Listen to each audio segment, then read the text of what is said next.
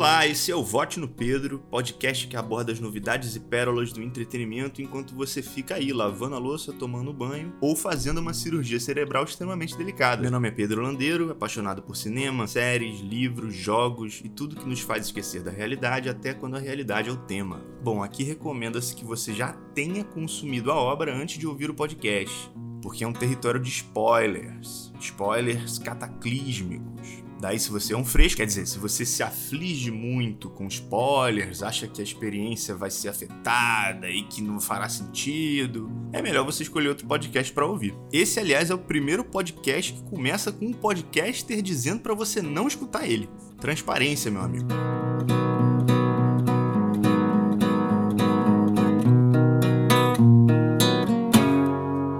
Cara, o marketing pode ser uma coisa traiçoeira demais se pisar um pouquinho fora da faixa, já pode gerar uma confusão enorme. Pelo que eu venho acompanhando aqui nas redes sociais, foi basicamente isso que aconteceu com o The Boys da Netflix, também conhecido como O Legado de Júpiter, que não tem absolutamente nada a ver com The Boys. Mas pode ser tão interessante quanto. Essa é uma adaptação de uma HQ escrita pelo escocês Mark Millar, um dos maiores autores de quadrinhos que se tem notícia, autor de Kingsman, Kick-Ass, Guerra Civil, entre outras obras premiadas. Esse cara tem prêmio de tudo. Ele tem prêmio até de melhor filme de adulto com criança, que é o Logan, né? É dele também. Novamente aciono meu dispositivo Glória Pires aqui, porque eu nunca tinha ouvido falar do Legado de Júpiter e fui assistir sem muita expectativa e sem esperar um deboche da Netflix. É importante que fique claro que aqui será uma resenha ou uma tentativa somente da série da Netflix, sem comparações com a HQ da Image Comics. Image Comics que tá vendendo propriedade intelectual para todo mundo aí, Image Comics. Porra. Premissa. O legado de Júpiter narra a história dos primeiros super-heróis do mundo, que receberam seus poderes na década de 30. Atualmente são os filhos desses super-heróis que precisam aprender com o legado dos pais sobre seus poderes e deveres. Premissa é um pouco complicado, né? Mas, enfim, o legado de Júpiter é completamente diferente da concorrência. Aqui se tem uma abordagem mais psicológica, mais calma dos heróis muito por conta do fato desses heróis terem sido humanos um dia. E é bem interessante, mas para quem procura cena de ação, cena de debate político, tipo Watchmen, vai ficar chupando o dedo, porque aqui o bagulho é conversa. Conversa com o pai, conversa com a mãe, conversa com o tio, conversa com o criminoso, conversa com o psicólogo do criminoso, conversa com o amigo imaginário, Dá até para tirar um debate ou outro dessas conversas, porque eu acho que são os únicos super seres que pensaram na burocracia. Mas o foco maior desses diálogos é desenvolver não só uma psique deles ali, mas uma moral, né? Que está contida na psique, mas é uma moral. Funciona.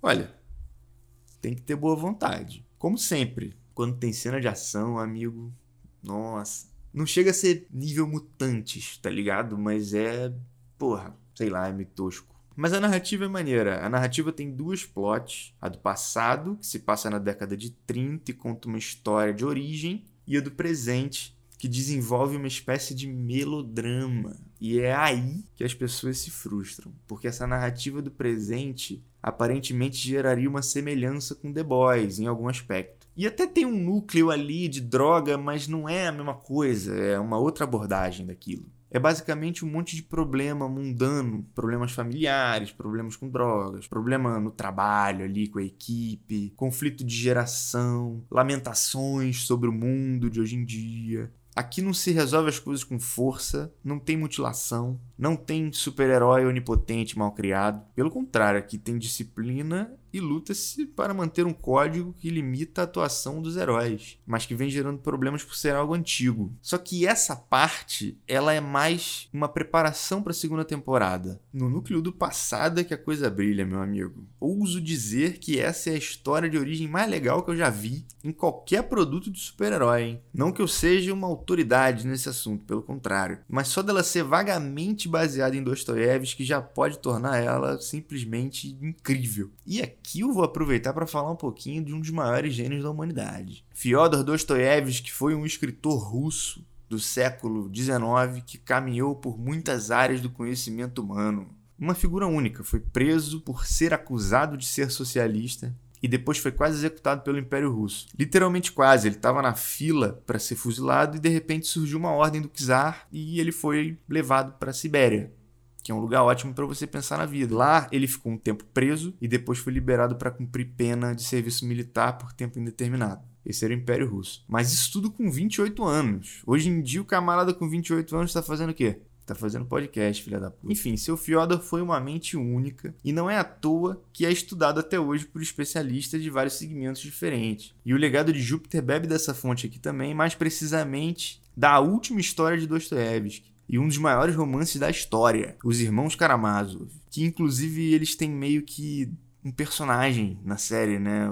Os irmãos Kulekov, Kulakov, não lembro agora a influência mais forte dos irmãos Karamazov aqui é na origem da união, que é a melhor coisa da série disparado, né? Eu não sei nem por que, que teve a narrativa do presente. Vou tentar ser bem sintético falando sobre isso, até porque é muito difícil falar sobre os irmãos Karamazov por se tratar de um romance que abrange muitas discussões e porque não é a única referência do núcleo, né? Ele também se baseia em algumas coisas de Lovecraft, de Indiana Jones, e fica bem maneiro, inclusive. Mas no livro de seu Fyodor temos um personagem chamado Ivan Karamazov, e esse é um personagem notável da obra de Dostoiévski, inclusive por conta do desenvolvimento intelectual que ele tem. É por meio dele que a gente tem contato com o poema do Grande Inquisidor, que é um texto fodaço do Dostoiévski. Inclusive tem alguns monólogos que a galera encena em teatro, né? No YouTube você acha, joga aí. Ivan é um ateu que se questiona muito sobre fé e justiça, né? A moral, essas coisas. Aquela questão do amor ao próximo.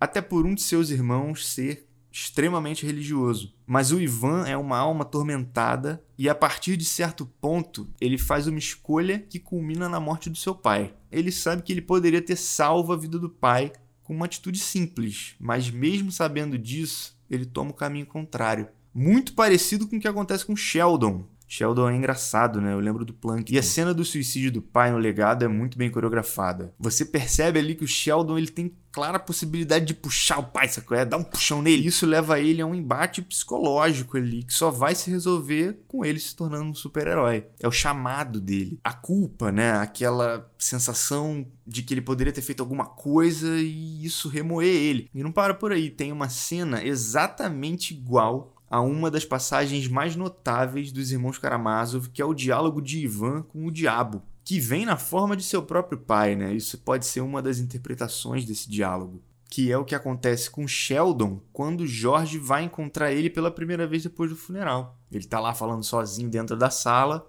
é exatamente como o Ivan discute com o diabo no livro e o irmão dele chega para dar uma notícia trevorosa. Mas é muito legal que se traga esse tipo de conteúdo para um produto que vai atingir tantas pessoas. Pode não ser isso que o público esteja procurando, mas eu me sinto na obrigação de comentar essas referências porque todo mundo precisa ler pelo menos um livro do Dostoiévski na vida. E quando lê vai querer mais, porque é foda pra caralho, maluco. Na moral, o Coroa é um gênio. É claro que tem muitas outras diferenças durante a trama. A história de origem caminha para uma narrativa de exploração na pegada de Indiana Jones. Mas aqui tem o agravante de que tudo pode ser fruto da imaginação de um milionário excêntrico que ficou louco pela morte do pai. Não que isso seja lá muita novidade. E as atuações elas estão afinadinhas, maluco. As situações são tensas, os atores passam a urgência necessária, não fica nada forçado, sabe? É difícil fazer o que foi feito ali. Não é qualquer um que segura essa onda, não. No presente, as coisas ficam um pouco mais no âmbito da conversa mesmo. Aquele negócio. Conversa com o pai, conversa com a mãe. Tem gente que vai achar um saco. E os diálogos não são lá muito prazerosos de acompanhar também não apesar de expandirem os personagens. Tem o dilema do código, que é antiquado para os dias atuais, mas que também é necessário para manter uma ordem ali e não virar um deboche da Netflix. E tem uma discussão bem fajuta também sobre o certo e o errado, que não é muito clara também, não é muito profunda, não é muito esclarecedora. Tem o conflito de gerações ali, dos personagens mais novos. Alguns não querem seguir o caminho dos pais, como super-heróis. Outros querem ter o seu valor reconhecido, mas eles acabam agindo pelos caminhos errados. E outros querem só atingir um objetivo pessoal, o que acaba colocando eles num patamar de vilões ou anti-heróis, que é o caso do filho do Skyfox. Esse arco do presente promete mais para as próximas temporadas, né? Termina ali com a Chloe com o Hutch fazendo uma espécie de aliança, com o Brainwave querendo desmanchar o código, com o mistério do Skyfox, né? Cadê esse filho da puta? Mas nessa temporada, essa parte só serviu mesmo para gerar um background psicológico ali dos personagens, estabelecer uma moral e para conversar. Conversa com o pai, conversa com o filho. É até bom que eles conversem bastante, cara, porque se tiver cena de ação, a Netflix tá fudida. A montagem entre o presente e o passado fica repetitiva Pros episódios finais fica um ping-pong de linha temporal bizarro, porque no presente não tem muita coisa acontecendo e no final, o passado, o negócio tá pegando fogo, filho. Ela fica mal dosada. Chega a ser desnecessária porque interrompe uma evolução ali, sabe? Uma evolução narrativa tá chegando no clímax e aí a coisa tem que ficar voltando para trás e não tem nada atrás. A real também é que faltou orçamento, né? Evidente. A caracterização dos personagens é muito tosca. Os efeitos visuais, minha nossa senhora. O próprio elenco, o elenco é de atores relativamente desconhecidos. Né? Mas isso eu já não acho um problema porque tá todo mundo entregando uma interpretação convincente. O que sofre mais, sem dúvida, são as cenas de ação e as caracterizações. É interessante lembrar que esse é um quadrinho do criador de Kick-Ass, então essa estética meio tosca pode ser que seja deliberada. Mas é foda quando isso fica escroto, né? Pô, quando tem uma cena de luta de super seres no começo da série, chega a ser engraçada a cena, cara. Eles estão tipo numa colina, tá ligado? Parece Teletubby, maluco. É, é uma coisa muito ridícula. O legado de Júpiter teve um marketing confuso ou foi divulgado de maneira errada, porque aqui não tem nada de The Boys, apesar de também trabalhar o psicológico dos personagens e também gerar questionamentos morais com relação à atuação desses seres. Mas aqui não tem super-homem do mal, não tem mutilação toda hora. É uma coisa mais tranquila, diria até mais madura do que outras obras de universo genérico de super-heróis. Isso pode ser frustrante ou pode ser uma grata surpresa tem uma história de origem interessantíssima e muito bonita também, apesar de tensa e atormentada, o que é excelente. A gente gosta de coisa tensa e atormentada. Os atores entregam um trabalho muito bem feito, tem um material relativamente bom para trabalhar também, apesar dos diálogos não serem lá muito esclarecedores. Propõe uma discussão geracional justa, entrelaçando com a necessidade da atualização de normas antigas, o que não se vê muito em histórias desse tipo. E é um bom divertimento aí para dar aquela fugida da realidade se você tiver paciência com a quantidade de conversa que tem nessa série. Uma reflexão que fica é que talvez a plot do passado funcionasse melhor ainda se não tivessem essas interseções do presente, já que aí o espectador poderia ficar na dúvida, assim como os personagens, se as visões de Sheldon eram reais ou não. Mas aí eu acho que já foge da crítica e vira uma possibilidade impossível. É melhor que The Boys? Depende. A comparação é esdrúxula, né? São coisas bem diferentes, mesmo que tenham algumas semelhanças. É tipo comparar videogame. Switch é melhor do que PlayStation? São propostas completamente diferentes de uma mesma coisa. No caso do Legado de Júpiter, é claro que essa série é um movimento em resposta ao sucesso de The Boys, mas não quer dizer que seja a Netflix que quer fazer algo igual. Essa é a maravilha da coisa, inclusive, os diferentes pontos de vista de um mesmo gênero. No fim das contas, quem vai responder mesmo é o espectador, de maneira empírica, consumindo os dois produtos e vendo qual que se identifica mais. E não necessariamente vai encontrar resposta, porque The Boys é rock and roll clássico, politicamente incorreto, frenético, os personagens têm pavio curto, ninguém vale nada. E o legado de Júpiter é mais cinzento, as coisas andam um pouco mais devagar, não tem necessidade de ter tanta cena de violência, até porque não tem dinheiro. Os conflitos são mais humanos, jurídicos até, morais. A concorrência aborda os conflitos midiáticos. Aqui o negócio é mais jurídico, aqui o negócio é mais moral. Isso aí, chegamos ao fim de mais um episódio. Achou uma merda? Achou maneiro? Então, se achou maneiro, clica aí no botão de seguir para você ser atualizado toda vez que eu lançar alguma coisa nova.